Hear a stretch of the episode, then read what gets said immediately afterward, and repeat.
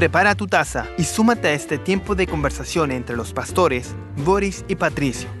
Aquí comienza un café en armonía.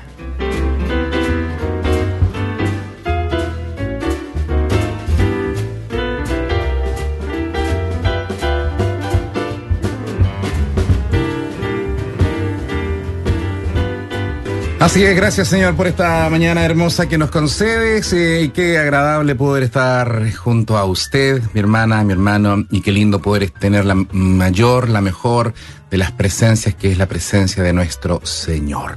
Él prometió que estaría con nosotros eh, algunos días, no, todos los días y hoy día también cumple su promesa. Eh, bienvenidos eh, a compartir un café en armonía, un café cargadito con palabra del Señor y como siempre junto a nuestro compañero aquí de labores eh, ministeriales, Pastor Patricio Curinao. ¿Cómo estás, Pastor Amado? Gusto de saludarte en esta hora de día viernes ya. Viernes, a ver qué fecha tenemos, dos, ¿no? Si no me equivoco. Oh, sí, dos. 12 de diciembre ya. Bueno, y también saludando a toda la audiencia en esta hora, justamente como tú lo has dicho, para tener este café. No sé cómo vendrá, vendrá simple, vendrá cargado. Bueno, que el Señor nos ayude a, a, poder degustarlo en esta hora. Te noto más maduro, te noto más reposado, Patricio. Ah, estuviste de cumpleaños por eso, eso será. Dios te bendiga. Así es, pastor. Amado. Así es, pastor.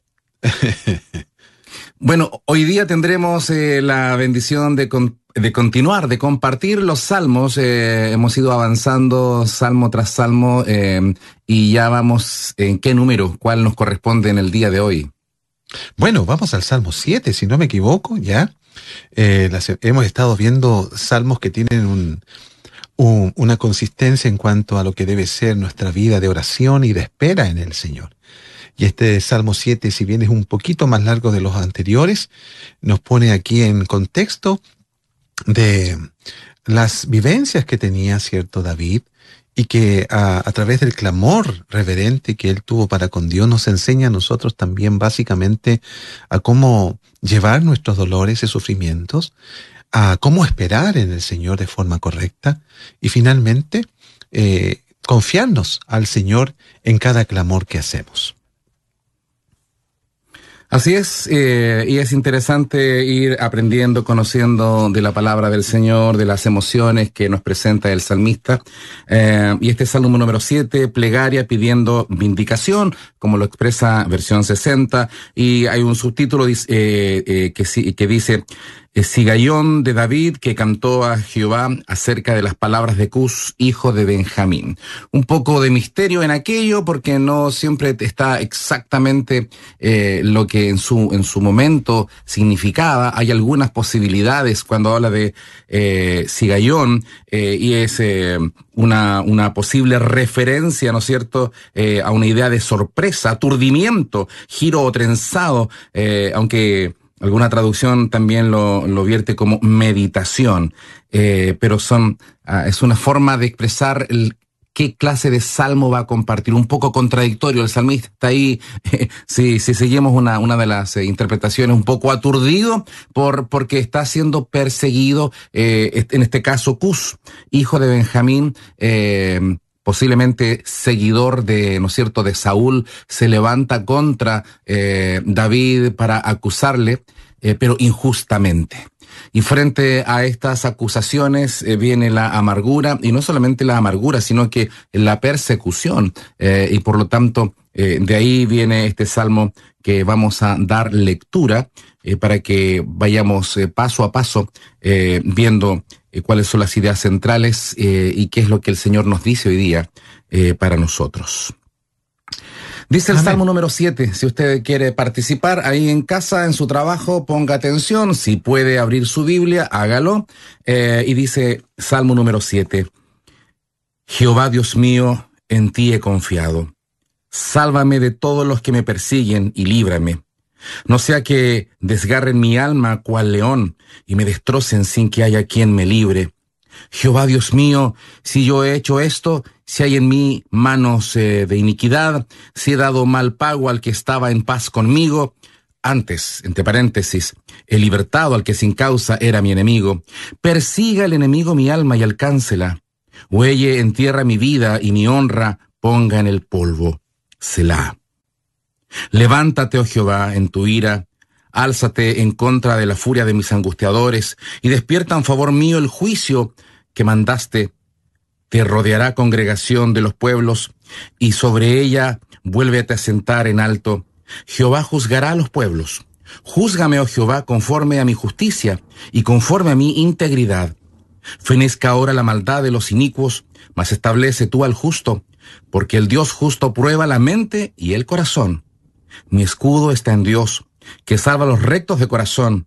Dios es juez justo, y Dios está airado contra el impío todos los días. Si no se arrepiente, él afilará su espada. Armado tiene ya su arco y lo ha preparado. Asimismo ha preparado armas de muerte y ha labrado saetas ardientes. Y aquí el impío concibió maldad, se preñó de iniquidad y dio a luz engaño. Pozo acabado y lo ha ahondado, y en el pozo que él hizo caerá. Su iniquidad volverá sobre su cabeza, y su agravio caerá sobre su propia coronilla. Alabaré a Jehová conforme a su justicia, y cantaré al nombre de Jehová el Altísimo. Bueno, acabas de leer para todos nuestros amados auditores que se unen a la sintonía esta hora el Salmo 7, que, bueno, en algunas Biblias quizás tenga ciertos títulos uh, y concuerden uno con el otro. Uh, lo cierto es que este salmo nos habla acerca particularmente una experiencia, como tú lo dijiste al principio, que estaba viviendo David. Y básicamente él se ve como un justo que está siendo perseguido. Uh, los enemigos de David son reales también son los nuestros, pero tenemos que saber identificarlos verdaderamente. Eh, sin embargo, aquí David, al, al ser también un rey proclamado, tuvo enemigos, obviamente, por el hecho de ser rey, pero antes de ser rey también tuvo enemigos, antes de llegar a la corona, por así decirlo. Tenemos, cierto, a un rey que está tratando de eliminarlo, después de escuchar la algarabía de la gente que dice, Saúl mató a sus miles y David a sus diez miles. Eso creó obviamente en Saúl inmediatamente un celo tan fuerte en contra de David, no siendo rey David aún, porque estaba obviamente Saúl siendo rey, que Saúl va a la casa constante y básicamente se desenfoca de, de, de su reinado con la única meta, con el único propósito de encontrar a David para matarlo.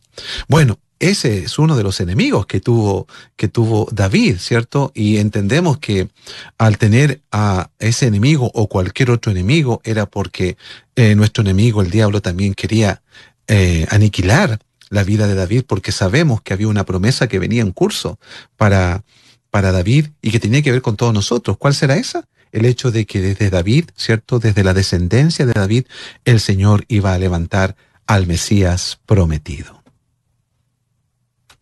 Wow, qué bueno que hace de inmediato ese, eh, ese link que se pega, ¿no es cierto?, con, con la vida de David, que en este caso es tipo de Cristo, ¿no? Así es. Eh, hay profecías mesiánicas que, que surgen de sus labios, eh, pero también en su propia vida experimentó momentos en que podemos ver eh, como paralelismos, ¿no? En ese sentido, a Jesús también se levantaron para poder hablar mal de él. De hecho, eh, muchas veces habían eh, fariseos que lo invitaban a cenar, eh, pero para, para, para criticarle, para ver dónde caía, ver qué trampa podían, o se acercaban con preguntas capciosas y al final le perseguían. Y de hecho, el mismo Señor Jesucristo en Mateo capítulo 5, cuando habla acerca de, de del sermón de la montaña, del monte, ¿no es cierto?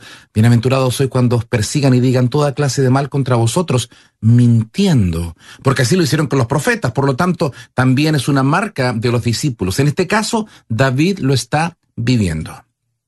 El Salmo más adelante, el 51, él reconoce su pecado, pero en este caso, el Salmo 7 no, ser, no, no, no, no aplica aquello, eh, porque hay eh, personas que se levantan en contra de, eh, de David Y esa sensación, y ahora salgámonos de, de las sandalias de David y pongámonos nuestras zapatillas, nuestros zapatos eh, de este tiempo.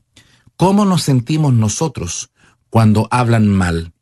Mm. ¿Cómo nos sentimos cuando eh, eh, a través de redes sociales personas sin conocernos quizás pueden escribir pestes y de hecho existe aquello hoy día, hay personas que se dedican a aquello, a, denostar y a causar amargura, cuando la, la personalidad de alguien no está afirmada, cuando la identidad de alguien no está afirmada, se puede llegar incluso a atentar contra la vida, porque afecta tanto palabras ponzoñosas, palabras eh, eh, mentirosas y que hacen que que, David también se sienta vulnerable, porque en el verso, verso 1 dice, sálvame de los que me persiguen y líbrame, eh, le pide ayuda al Señor porque le está afectando, pero también en el verso 2 dice algo que es muy aplicable a todos los tiempos. no sea que esta, estas palabras, estas mentiras, estas cosas que, que me están afectando mis emociones, que, que están afectando mi honor, mi honra, eh, desgarren mi alma eh, cual león. Y nos acordamos de Pedro cuando dice que, que el enemigo anda como león rugiente mm, buscando a quien devorar y que nos destrocen eh, y sin que haya alguien que me libre. Es decir, cuando alguien se levanta en contra de nosotros y cuando eh, son palabras mentirosas y de repente no tenemos cómo defendernos o personas que otros sin saber eh, creen aquellas mentiras, cómo nos defendemos y eso afecta la honra, la valía eh, y cuando una persona no tiene claridad en cuanto a su identidad, eh, la verdad que es muy, muy complejo y difícil y quizás alguien en esta hora se sienta identificado porque quizás en el trabajo, quizás problemas de familia, quizás personas que, que se decían amigos y se han vuelto en contra, son situaciones extremadamente dolorosas, Pastor Patricio. Oh, sin duda, lo que tú estás graficando en este momento, como dijiste, colocándonos también en los zapatos de David en el tiempo actual. Nosotros vivimos en una generación muy amante de sí misma. Pablo le escribía en su segunda carta a Timoteo en el capítulo 3, ¿cierto?, acerca del perfil que iban a tener los hombres en el último tiempo. Alguno dirá, pero siempre los hombres han sido iguales. No. Ah, han ido cada vez más subiendo en egoísmo. ¿Ya? Si bien la plantilla de maldad ya está, eh, impuesta en el hombre, su pecado propiamente tal. Sin embargo, el aumento de la maldad es algo que se, se, demuestra en el perfil del hombre hoy. ¿Ya? Así lo dijo Jesús, que la maldad iría en aumento. Incluso podría afectar a los creyentes, diciéndole cierto que el amor de muchos podría enfriarse. Y eso básicamente puede ser para el, no puede ser, es para los creyentes, porque en el mundo obviamente es muy natural que el amor se enfríe, ¿ya? Sin embargo, aquí vemos en este salmo en particular que David está apelando a la justicia de Dios o al, juez justo. Y qué bueno es tener una referencia en la vida de alguien que puede ser justo en medio de tantas injusticias que el creyente está viviendo hoy en día. Porque tenemos que decirlo, los creyentes hoy en día estamos bajo una fuerte opresión del enemigo, donde las injusticias proliferan en contra de ellos a través de lo, como tú lo dijiste, redes sociales, a través de injurias, a través de pelambres, como decimos, ¿cierto?, eh, en términos más coloquiales, y que todos entendemos muy bien. Frente a ese hecho, ¿dónde nosotros podemos encontrar refugio? Porque así comienza, Señor, eh, Dios mío, en ti he confiado, en ti me he refugiado. ¿Dónde podemos nosotros realmente encontrar nosotros la justicia frente a los ataques que estamos viviendo. Como dijiste, recordando a Pedro, eh, Satanás anda como león rugiente y anda buscando a quien devorar. ¿Ya? Y aquí la metáfora que usa David acerca del león, algo que por lo demás también en ese tiempo existía, no es tan solo una metáfora. David usa varias veces, o los salmistas animales que existían en ese momento, que estaban muy cerca de ellos. Ya a nosotros hoy día los, los animales están en, eh, están, o están, cierto, en, en, en, África, o están, cierto, en un zoológico, pero en ese tiempo los animales estaban mucho más cerca de Israel. Entonces usa esta analogía de un animal que quiere desgarrar su alma a través, ¿cierto?, de un acto injusto. Y aquí es donde vemos la confianza que David tiene en el juez justo. ¿Conocería acaso David la pregunta de Abraham cuando éste le dice al Señor, el juez justo de toda la tierra, ¿no hará justicia y también paralelamente a lo que dice Lucas 18, cuando el Señor les habla a los discípulos acerca de la necesidad de orar siempre y no desmayar. ¿Ya? ¿Hará el Señor justicia a sus escogidos? La respuesta es un rotundo sí, por cierto. Claro que hará justicia, escuchará sus oraciones y responderá. Pero cuando Él venga, dice el Señor, ¿hallará fe en la tierra? Bueno, una pregunta que cada uno de nosotros también debe contestar. Verso 1 y verso 2, entonces vemos cómo David se siente perseguido. Este Cus, hijo de Benjamín, ¿no es cierto? Ahí lo tienen las cuerdas, hay una, hay un, dolor profundo, mm. pero así como en, en, la escritura lo mencionaba en Mateo capítulo 5, cuando dice, bienaventurados sois cuando por mi causa os vituperen y os persigan y digan toda clase de mal contra vosotros mintiendo. Esto solo aplica la bienaventuranza solo aplica si son mentiras lo que están diciendo de nosotros.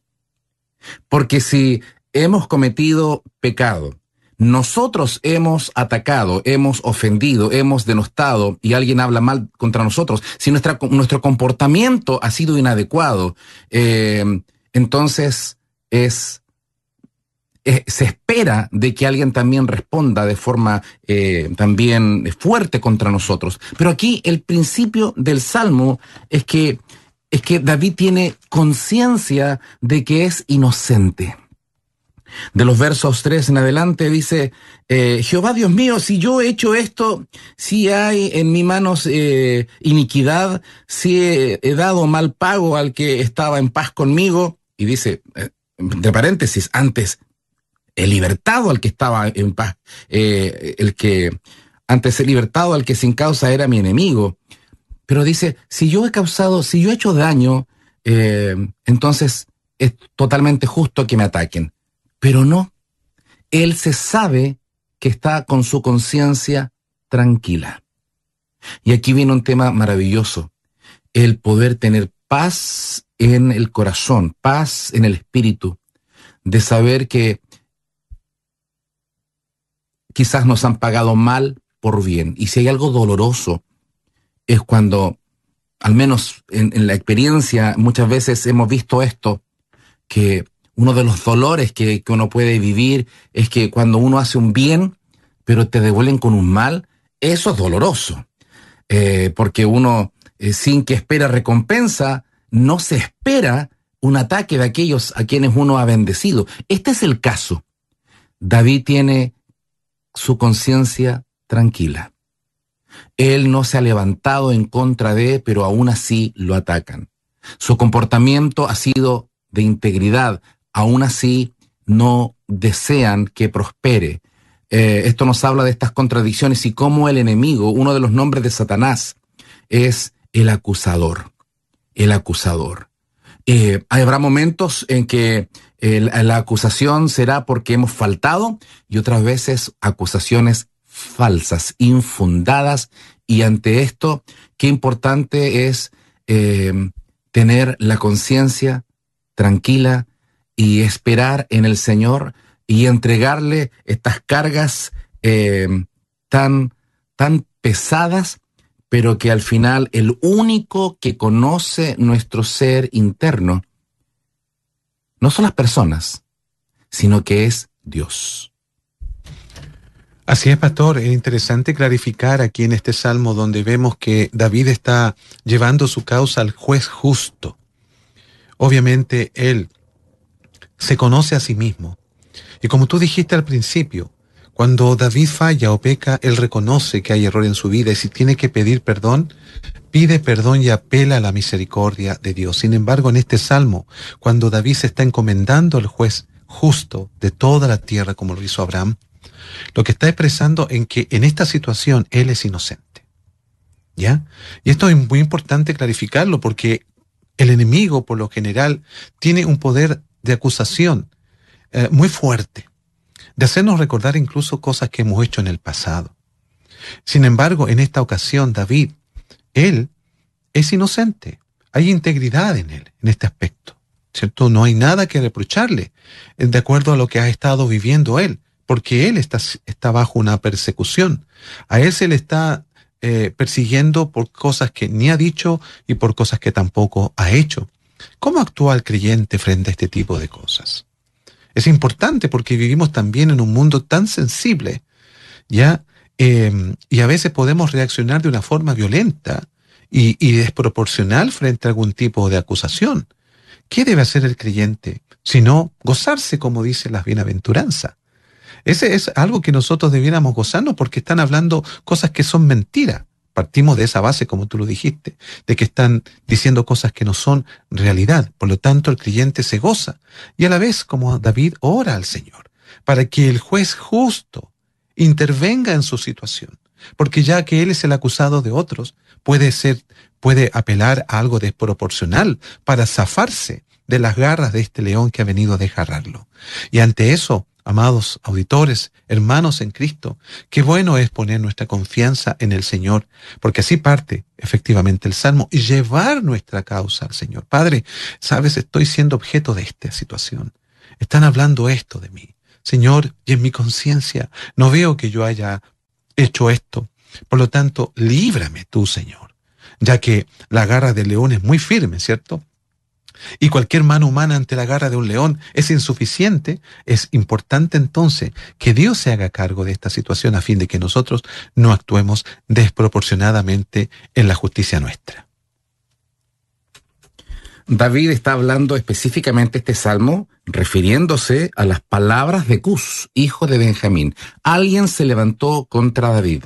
Alguien levantó acusaciones falsas cuando David dice que él es inocente, no está diciendo que es que toda su vida es inocente, sino que está hablando que en esa situación específica, porque David, como todos nosotros, somos pecadores eh, por nuestra naturaleza pecaminosa. En pecado, eh, ¿no es cierto?, me concibió mi madre, dice el Salmo 51. Estamos eh, con el estigma del pecado. Sin embargo, hablando específicamente de esa acusación, eh, es que él apela justamente como tú lo has mencionado, de los versos, ¿no es cierto?, en adelante acá, eh, de los versos 6 al 11, eh, clama al juez justo, al juez justo. Y, y qué tremendas experiencias hay a nivel mundial de, de juicios justos e injustos. Esto es terrible porque mm, habrá momentos en que los jueces de la tierra, eh, eh, ¿no es cierto?, dan a conocer un juicio, dan a conocer un veredicto y, y que ha sido correcto, pero también hay que reconocer que hay personas que han sido juzgadas, condenadas, y años después se ha descubierto que eran inocentes. Y esto es tremendo, porque así como los jueces de la tierra, de nuestras naciones, del mundo, se equivocan porque son seres humanos, nosotros que no tenemos esa, eh, ¿no es cierto?, esa profesión, no tenemos eh, esa, esa prerrogativa de ser jueces eh, de, de un país, de una Corte Suprema, sí continuamente estamos juzgando. Y habrá momentos en que nos hemos equivocado en que hemos dicho esta persona es así, o personas que de repente vemos eh, su, un comportamiento y la condenamos de inmediato, pero cuando conocemos cuál es su historia, decimos, uy, perdona, no sabía cómo había sido tu niñez, perdona, no sabía cómo había sido tu adolescencia, no conocía esa parte de tu vida, pero hay uno que conoce nuestro presente y nuestro pasado. Hay un juez que tiene una balanza absolutamente justa, que no se deja influenciar ni por... No, no, no se puede coimear, no se puede eh, eh, variar eh, su, su, juicio justo porque es absolutamente Dios verdadero y el único juez justo sobre la tierra es nuestro Dios. Por eso encomendar nuestra causa a Él y saber, el verso 8 dice, eh, Jehová juzgará a los pueblos, llegará el día en que Él juzgará a todos los pueblos. Señor, júzgame conforme a mi justicia y conforme a mi integridad. Ahora, estamos en el Antiguo Testamento. Porque en el Nuevo Testamento la justicia ya no es dar a cada uno lo que corresponde, porque si nos diera el Señor lo que nos corresponde, eh, morimos, estamos, no, no, no, tenemos cómo zafar. Pero estamos en el Antiguo Testamento. Él está diciendo, eh, estoy actuando en justicia y mi corazón es íntegro, tengo conciencia de que no he hecho daño, al menos en este caso. Ahora, a la luz del Nuevo Testamento, a la luz de Cristo Jesús, el único juez justo es Dios y quien intercede por nosotros para declararnos justos ante el Padre es justamente Cristo a través del sacrificio perfecto de la cruz. ¿Y eso significa que ahora puedo vivir como quiera? No. Debo ser también íntegro, que mi vida como creyente, si el Señor me ha declarado justo, con mayor razón, debo vivir conforme a la integridad que el Señor me demanda. Porque también esa, cuando somos, cuando somos, eh, vivimos una, una, doble vida. Una vida que aparenta un cristianismo verdadero y un, una vida de pecado oculto. La adoración, la alabanza no va a llegar ni al techo, Pastor Patricio.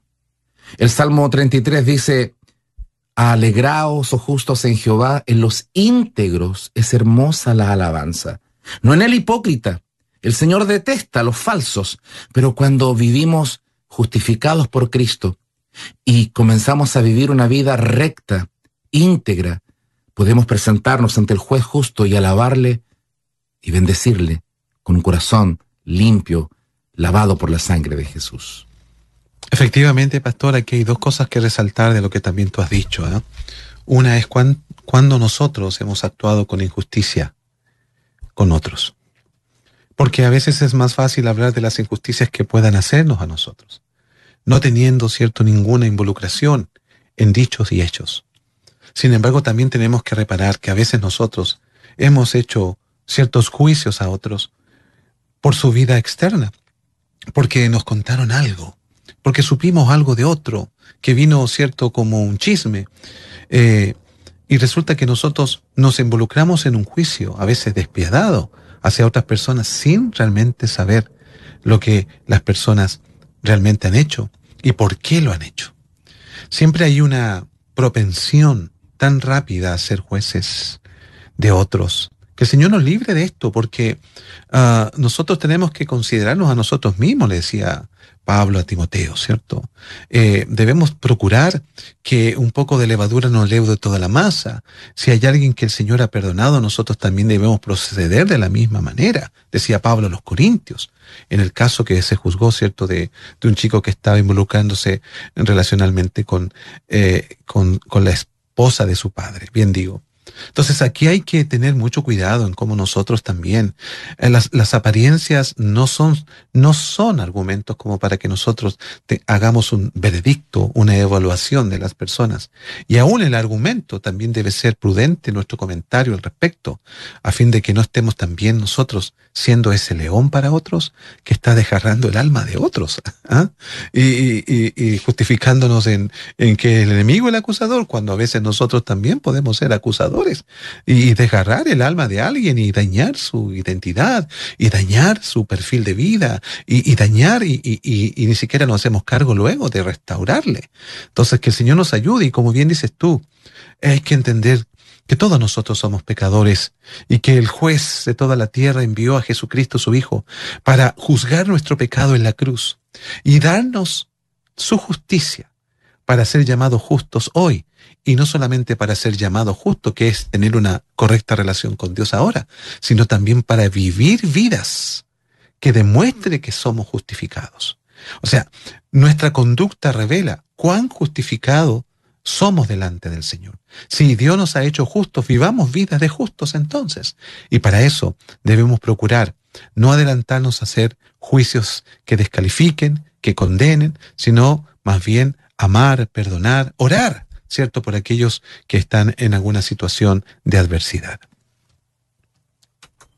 Estamos compartiendo un café en armonía. Qué bueno que se está agregando a la sintonía. Por favor, pase, tome asiento, tome su tazón eh, para un cafecito cargado aquí con la palabra del Señor. Hoy día compartiendo, meditando, reflexionando en el Salmo número 7. Si alguien pregunta, ¿de qué salmo, de qué palabra están hablando? Estamos anclados en el Salmo número 7, caminando en esta palabra acerca de, esta plegaria de, David, ¿no es cierto? Hablando acerca de, de que está siendo perseguido, pero él eh, dice que es inocente y que ha encomendado su causa al juez justo de, de, toda la tierra. Saludamos a quienes nos acompañan a esta hora a través de Facebook. Estamos a nivel, ¿no es cierto?, eh, de radio, pero también en redes sociales, eh, como Ministerio Armonía, si alguien también nos quiere buscar.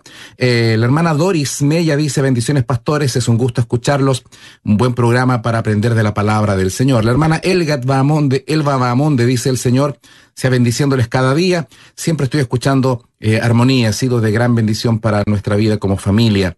Eh, alguien nos escribe, eh, bendiciones, siempre les escucho desde Perú. Mire qué hermoso, cruzando las fronteras, estamos llegando a tantos Amén. países, incluyendo a nuestros amados hermanos del Perú. Eh, Elizabeth Valenzuela también nos saluda. Elizabeth, eh, por acá dice saludos cordiales eh, desde Rancagua. Qué hermoso. Eh, Ivette Pacheco, Dios les bendiga, amados pastores. Gracias por compartir este rico cafecito. Amén. Estamos en el Salmo número 7 hablando acerca de cómo David ha sido perseguido con acusaciones falsas y su, su, su mente, su corazón, su espíritu está tranquilo porque él sabe que en esa acusación que Cus se ha levantado en contra de él es falsa, es falsa. Por eso que eh, él llega a decir que en el verso nuevo, fenezca ahora la maldad de los inicuos, más establece tú al justo, porque Dios justo prueba la mente y el corazón. Ponga atención a esto. El Señor continuamente eh, está probándonos. Mm. Probándonos, sí, y aquí no estoy hablando necesariamente de la prueba como una, como una, como un, algo, algo duro, eh, algo que tenemos que sobrellevar, sino que está probando lo que está pasando dentro de nuestro corazón. ¿Cuáles son los pensamientos que tenemos? Por eso que el samista también dice, Señor, eh, examíname y ve si hay en mí algún camino torcido eh, y guíame, cámbiame, transfórmame. Así que es muy fácil, como Jesús lo va a decir, fijarse en el pecado ajeno. Uy, esa paja en el ojo ajeno, uno, y uno habla y habla, pero no se da cuenta de la tremenda viga, el poste que tenemos incrustado en el ojo también. Por lo tanto, dejémonos probar por el Señor. ¿En qué sentido? Cuando leemos la palabra, que es una continua, una continua prueba, que, Señor, ¿qué, ¿qué me estás hablando hoy día? ¿Cómo está mi corazón? ¿Cómo está mi mente? Pero también dice algo muy fuerte, Pastor Patricio. Mm. En el verso 11 dice que Dios es juez justo y está airado contra el impío todos los días. Y aquí establece una doctrina que también afecta al Nuevo Testamento. O sea, esto es totalmente transversal. Desde el inicio, desde que el hombre peca en Génesis hasta la fecha, Dios está airado. Hay personas que dicen, no, si Dios es, es amor, por lo tanto es un viejito de barba blanca que es amoroso y que eh, no importa lo que he hecho, total, Dios es tan bueno que, que me comprende. Eh, Suena hermoso, pero hay que conocer toda la escritura. El Señor está airado, Dios está airado contra el pecado y contra el impío, aquel que, que, vive continuamente faltando eh, eh, a, su Señor, al Creador. Y por eso que fue necesario que Cristo muriera en la cruz. El justo por los injustos, por los pecadores. Y toda la ira de Dios recayó sobre Cristo Jesús para declararnos justos. Este es el secreto, por así decirlo, de por qué nosotros somos justos. Porque Cristo recibió la ira que yo debía recibir. Y esto es tremendo. Así que este pasaje, aunque está acá en el Antiguo Testamento, sigue siendo válido en el Nuevo y hasta la fecha que el Señor está airado y de ahí la importancia de predicar el Evangelio del arrepentimiento. Así es, pastor. Isaías, el profeta mesiánico, decía, no hay paz para el impío. Por el hecho de que su condición de pecador, no solo de alguien que hace pecados ¿ah? o que comete pecados. La esencia del ser humano es que es un pecador. No somos, no somos pecadores porque pecamos, ¿ya? Eh, pecamos porque somos pecadores en esencia, decía ahí un maestro de la palabra. Por lo tanto, esto hace que Dios mire al hombre que está bajo su ira. Eh, Arcis Sproul en un momento decía, ¿de qué nos salva realmente Dios? Porque muchos de nosotros crecimos eh, con la idea de que Dios obviamente nos salva de la muerte, y es verdad, nos salva de la muerte eterna, me refiero, nos salva del infierno, por ende, claro que sí, nos, nos salva de vivir lejos de Dios, claro que sí, o de estar lejos de Dios para siempre. Pero Arcis Pro decía, nos salva de la ira de Dios. Esa ira que está ¿cierto?, pendiente del hombre que no ha reconocido a Cristo como Salvador y Señor. Por eso este versículo 11 tiene una connotación doctrinal muy fuerte, como dices tú en el Antiguo Testamento, que se, que se eh, resalta en el Nuevo Testamento por las palabras en el Evangelio. Y como Pablo también lo decía en sus primeros capítulos a los romanos, cuando decía que no hay ningún justo ni siquiera uno. Por lo tanto, ya esa frase también indica de que el ser humano que no ha reconocido a Cristo como Salvador y Señor está en un problema muy serio porque la ira de Dios pende sobre él. Y la única manera de resolver aquello es que reconozca a aquel que sufrió la ira de Dios, que es Cristo el Señor para el perdón de sus pecados, para ser justificado y para que la vida de Dios, la vida de Cristo, pueda ser transferida a Él ahora que ha sido totalmente condenada su, deuda, que te ha sido totalmente, es eh, cierto, eh, cancelada su deuda. Así que importante este versículo porque, amigo, amiga que tú estás escuchando, si no has resuelto esta situación con Dios, si no has reconocido al Hijo de Dios como Salvador y Señor de tu vida, entonces, por mucha simpatía que tengas en una religión determinada, la ira de Dios está sobre ti. Y lo único que, que pudo llevar tu, tu, la ira de Dios eh, que, que, está pendiente sobre ti es Cristo el Señor, pero para eso, para ser liberado liberada de esa ira que viene, entonces, porque estás acumulando más ira, incluso dice la escritura, ¿cierto? Estás acumulando más enojo de Dios con una vida indiferente a Jesucristo. Debes reconocerlo como Salvador y Señor de tu vida. Es fundamental, es fundamental entender que se hace necesario, para eso vino Cristo. Si no fuera necesario eh, si hoy día también se predican diferentes mensajes no bíblicos. Existe una teología popular, una teología que la gente inventa, dice como dice la Biblia y dice algo que no dice la Escritura, ¿no? Eh, tienen pensamientos que piensan que Dios dice cuando Dios no ha dicho nada al, respecto. ¿Cómo podemos entonces tener un, un, una enseñanza clara? La Escritura. Ahí está. Leámosla, meditémosla, eh, participemos de, nuestras congregaciones, de la predicación, de la enseñanza doctrinal sana, eh, pues el arrepentimiento es absolutamente necesario. Ninguno llega al Señor por ser hijo de, eh, de algún cristiano, no porque me he portado bien, porque no he matado a nadie, porque me considero buena persona, así como el joven rico que, que al final se tuvo que retirar porque no, no, no, no fue capaz de abandonar eh, lo que su corazón tanto guardaba, que era la avaricia por el dinero y tener solo para él y no despojarse de aquello. Por lo tanto, eh, necesitamos hacer un llamado primeramente a cada uno de nosotros, arrepentirnos. Y aquí el arrepentimiento, el primer arrepentimiento es de nuestro pecado para llegar a Cristo. Pero si ya somos creyentes, cada día tenemos que presentarnos al Señor, así como cada día eh, nos tenemos que lavar. Eh, si un día uno no se lava, pero y si pasa dos días y no se lava, eh, se va acumulando la suciedad, el, el, olor desagradable. El pecado es desagradable, dice que tiene olor a muerte. Pero nosotros somos, somos, somos grato perfume para el Señor. ¿Y cómo podemos ser grato perfume, olor a vida, dice Pablo también a los Corintios? Bueno, a través del arrepentimiento, que el Señor limpie cada día nuestro corazón. ¿Y cómo lo hace? Con la sangre preciosa de Jesús, pero también le dice a sus discípulos en, Juan capítulo 15, vosotros ya estáis limpios por la palabra que os he hablado. Necesitamos su palabra para que vaya renovando, limpiando, quitando todas aquellas áreas eh, que, que falta que el Señor vaya cambiando. Por lo tanto, verso 12 también habla acerca de la necesidad de arrepentimiento.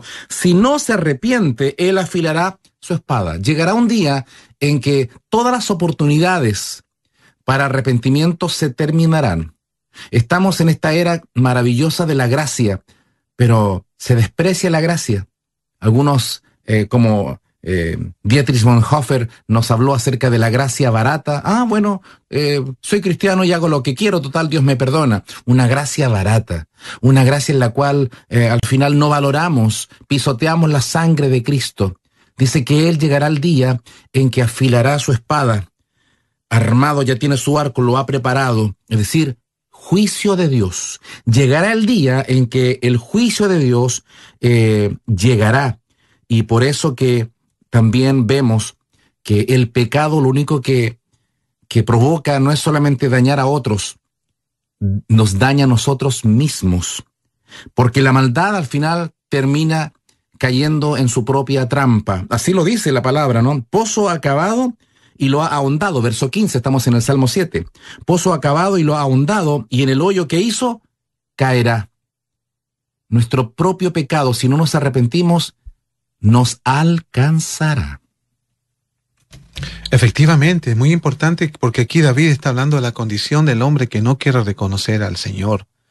Y la única manera es arrepintiéndose para volverse a Él. Básicamente eso es arrepentimiento es volverse al Señor desde el punto donde estás desviado, desde donde estás equivocado, yendo en contra de su voluntad. Desde allí tienes que dar un giro para volverte al Señor. Eso básicamente es arrepentimiento. La palabra, cierto, metanoia en griego, habla de un cambio de, mentalidad o de parecer con respecto a Dios y a lo que yo estoy haciendo.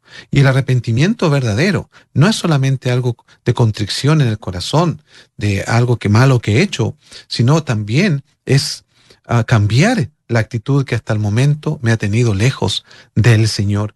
Y cuán importante esto es para la iglesia saberlo, porque a veces apelamos a la emotividad de la gente y cuando vemos que la gente llora, ¿cierto?, delante de Dios supuestamente, uh, creemos que eso es arrepentimiento. El arrepentimiento no se mide precisamente por cuanto una persona puede llorar o lamentarse de su vida, sino por el cambio que realmente opera en su corazón. Vemos en la escritura, en el libro de Hechos, que las personas cuando practicaban la adivinación, algo que es contrario, ¿cierto?, a Dios en estas prácticas que son equivocadas, se decía que las personas traían sus libros de magia, ¿cierto? Y de hechicería, y los quemaron ahí todo. Era algo muy cuantitativo en cuanto a valor. Sin embargo, el arrepentimiento justamente apela también a ese hecho, a un cambio de actitud y a eliminar de nuestra vida, mediante el mismo poder que nos convence de tales acciones, eliminar de nuestra vida todas aquellas cosas que nos desviaron de la atención de Cristo y de su palabra. Bien dice el salmista entonces, si el impío no se arrepiente, él afilará su espada porque la única oportunidad que tiene el ser humano hoy es a través del arrepentimiento eh, de volverse al Señor. Si no lo hace, hay un juicio esperando, hay un juicio de condenación en este caso para aquellos que no han reconocido a Cristo como Salvador y Señor. Nos escriben hermanos y uh, más de algunos se ha sentido identificado con estas, con este salmo donde el salmista David se siente perseguido por palabras mentirosas y alguien por ahí eh, nos comenta que lo vivió con su propia familia consanguínea. Y eso es tan doloroso. Porque si alguien de fuera que no nos conoce eh, nos quiere causar daño, pero cuando es de la misma familia, qué tragedia, qué dolor. Eh, por lo tanto, esas emociones que, que alguno ha experimentado y que todos de alguna medida la hemos sentido, teniendo la conciencia tranquila. Estamos hablando de ese tema hoy día, ¿no? No estamos hablando de, del salmista que reconoce su pecado, sino que aún viviendo en integridad, haciendo lo correcto, van a hablar mal de ti, harán algo en contra tuya. Eh, tenemos que entregarle nuestra carga al Señor. En la antigüedad existía, ¿no es cierto?, hablando del Antiguo Testamento, el derecho a la venganza. Viene Cristo y dice que ya ahora mía es la venganza. Yo pagaré, dice el Señor. se la entregamos a Él y ahora tenemos que orar por nuestros perseguidores. Si esta palabra te recuerda situaciones, te trae incluso hasta dolor, tan solo recordarlo, entrégale tu dolor al juez justo, que Él se encargue. No ataques, no hagas lo mismo que hicieron contigo, entrégaselo al Señor. Pide al Señor misericordia para que se arrepientan antes que venga el juicio contra ellos. Cuando entregamos eh, esta carga pesada, hay dos posibilidades. O no se la entregamos al Señor y podemos vivir toda una vida con una mochila de rencor, de dolor, de amargura, y esa amargura nos, nos afecta nuestra comunión con Dios, afecta nuestras emociones, afecta todo nuestro ser. Eh, es como tomarse una taza de, de, algo amargo. Nos arrugamos todos, está tan desagradable, así también es la amargura que, que llega a nuestra vida. Eh, sin embargo, el salmista termina magistralmente, como suele hacerlo, en un giro no inesperado, pero en un giro glorioso con el último verso. Comienza encomendándose al Señor pidiendo justicia, y termina alabando a Dios conforme a su justicia y cantando al nombre de, Dios el Señor, quien es altísimo, el altísimo, el que ve todas las cosas, el que está por sobre todas las situaciones. Así es, pastor, qué hermoso y glorioso la forma en que nuevamente vemos al salmista, así como comienza, perdón, confiando en el Señor en el primer versículo, en el último, en este versículo 17, manifiesta la gratitud de saber que su oración es escuchada. Quizás todavía no ve el efecto de su oración en aquellos que han sido sus angustiadores. Sin embargo, él da gracias al Señor por la justicia de Dios, no por su propia justicia que ésta se puede manchar ante cualquier situación difícil a veces. Pero qué maravilloso es justamente que Él dé gracias al Señor por la justicia de Dios, que siempre se va a aplicar. Y afortunadamente su justicia también viene con misericordia. Un día, por cierto, esa justicia obrará eh, eh, a favor de sus hijos cuando los lleve al cielo, ¿cierto? Y los espere eh, en, su cielo que Él ha prometido. Pero también para aquellos que no le han reconocido, tenemos que decir que Dios será justo igual.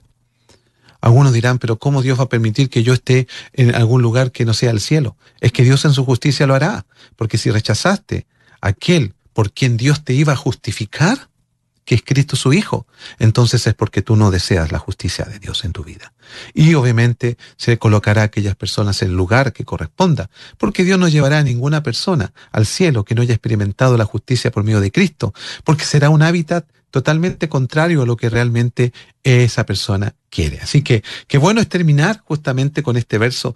Daré gracias al Señor conforme a su justicia y cantaré, dice, alabanzas al nombre del Señor, el Altísimo. Terminamos este tiempo de meditación en el Salmo número 7, agradeciéndole al Señor su gran misericordia. Y tenemos tiempo de presentarnos delante del Señor. Si te han ofendido, te han perseguido, te han denostado, te han acusado falsamente, entrégale tus cargas al Señor. Por otra parte, si tú has sido quien has acusado, es tiempo de arrepentirse y buscar a aquel a quien has ofendido y tener la fuerza y la valentía de decir perdóname. Esto quizás a nivel laboral, a nivel familiar, pero podría ser y esperamos que no sea así, pero hay momentos en que ocurre a nivel congregacional. Personas que se levantan contra otros hermanos, personas que se levantan contra pastores, personas que se levantan contra siervos del Señor, que de forma injusta levantan una calumnia. Que el Señor, que es juez justo y conoce todas las cosas, nos guíe para poder ser íntegros. Oremos al Señor, usted que está en casa, en su trabajo. Señor bendito, gracias por tu palabra. Gracias por estas experiencias y estos salmos tan, tan impresionantes que nos muestran estas facetas de las emociones, pero también de, entregar nuestras vidas, nuestras causas, como lo hacía el salmista, solo a ti, juez justo de toda la tierra, que conoce todas las cosas, que no queda ningún aspecto fuera de tu sabiduría, de tu conocimiento. Señor, que podamos tener la conciencia tranquila. Sí, sí. Pero si en algo hemos fallado, nos arrepentimos y te pedimos perdón. Y restauranos, Señor, y que podamos reconciliarnos con aquellos que hemos dañado o nos han dañado. Mm, Gracias, Señor. Recibe toda honra. Amén. toda gloria, en el nombre de Jesús. Amén Amén. y amén. Pastor Patricio, como siempre, un gusto compartir la palabra hoy día, Salmo 7. Oh, bendiciones, pastor amado, y también a toda la audiencia. Que el Señor siga bendiciéndonos.